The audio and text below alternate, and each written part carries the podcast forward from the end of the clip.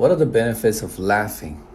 I think laughing is one of the most beautiful things in our lives. And one thing that I must say at this moment is that um, laughing gives us a positive mood. Or some people say that um, people laugh because they are uh, in a good mood. Um, that's actually not very accurate because laughing and positive moods they're actually reciprocal causations, uh, which means laughing can also lead uh, to a good mood. This is already uh, has already been um, psychologically proven.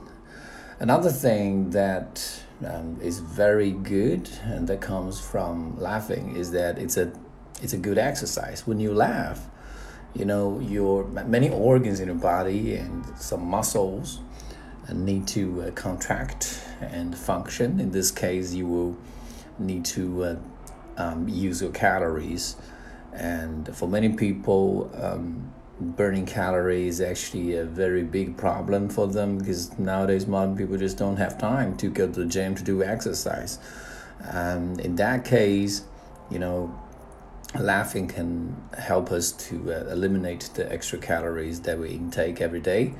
Um, I'm, I'm sure there are many other benefits of laughing that, but I cannot think of at this moment. I would just give you these two uh, good points about laughing at this precise moment. 最近如果马上就要参加雅思考试的同学，可以在淘宝中搜索“彭百万”。在淘宝中搜索关键词“彭百万”，获取最新的雅思口语 Part One Two Three 完整的答案的文本。 Thank you and good luck for your test.